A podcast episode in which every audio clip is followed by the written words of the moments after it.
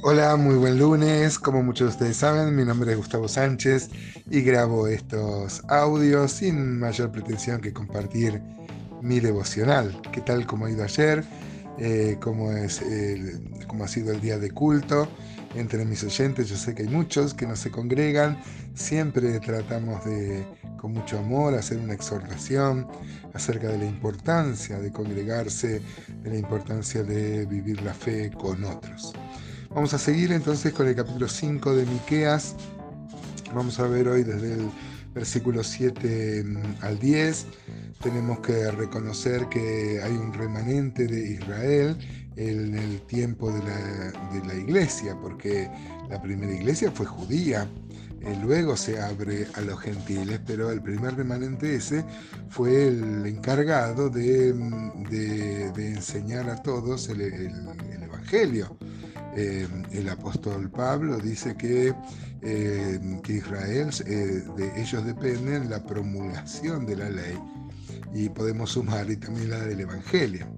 Si bien esto tiene una referencia específica a la gran tribulación, cuando 144.000 judíos más los dos testigos van a reconocer que el Mesías era aquel, el de la película de Mel Gibson, el de los cristianos, ya la iglesia no va a estar ahí. Pero este, si bien esto tiene un cumplimiento específico en aquel, en aquella, en aquel tiempo, eh, encontramos que es aplicable también eh, a la primera iglesia. ¿no? Vamos a leer entonces eh, Miqueas 5.7. En mi Biblia tiene un, tiene un título que dice, un remanente será librado. Dice así la palabra de Dios. El remanente de Jacob será en medio de muchos pueblos como el rocío de Jehová como las lluvias sobre la hierba, las cuales no esperan a varón, ni aguardan a hijos de hombres. Asimismo, el remanente de Jacob será entre las naciones, en medio de muchos pueblos, como el león entre las bestias de la selva, como el cachorro de león entre las manadas de las ovejas, el cual si pasare y hollare y arrebatare, eh, y arrebatare,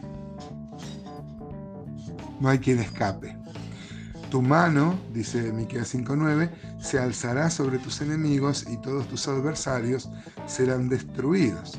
Acontecerá en aquel día, dice Jehová, que haré matar tus caballos en medio de ti y haré destruir tus carros. Bueno, este remanente que podría tener una aplicación a la primera iglesia, pero tiene que ver fundamentalmente con los propaladores de la verdad mesiánica en, en la gran tribulación, eh, van a ser, dice, como un, como un, como como el rocío eh, no hace falta mm, mucha reflexión para dar cuenta cómo el rocío beneficia a la hierba, ¿no? Uno puede leer, por ejemplo, Deuteronomio 32.2, que dice, goteará como la lluvia mi enseñanza, destilará como el rocío mi razonamiento, como la llovizna sobre la grama y como las gotas sobre la hierba, ¿no? Este, como este, esa humedad tan necesaria para la gramilla y la y los sembrados.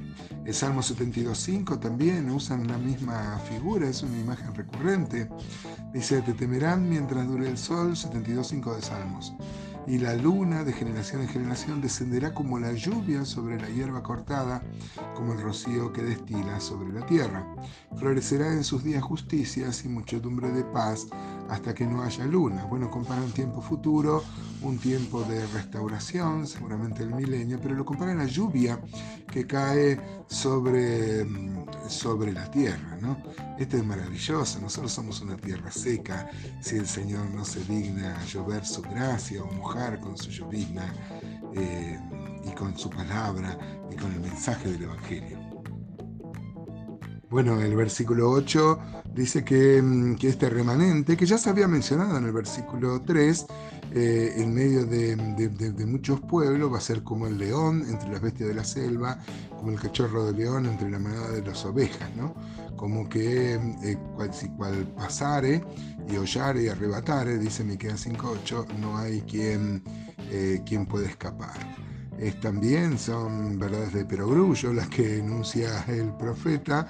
El león es, un, es el rey de la selva, este, y si está en la manada de ovejas va a ser efectiva. Esto puede hacer referencia no solo a la efectividad de predicar el Evangelio, sino también a una vindicación final de Dios, em, eh, también en la gran tribulación, cuando ellos eh, eh, sean los agentes para disciplinar a los otros pueblos.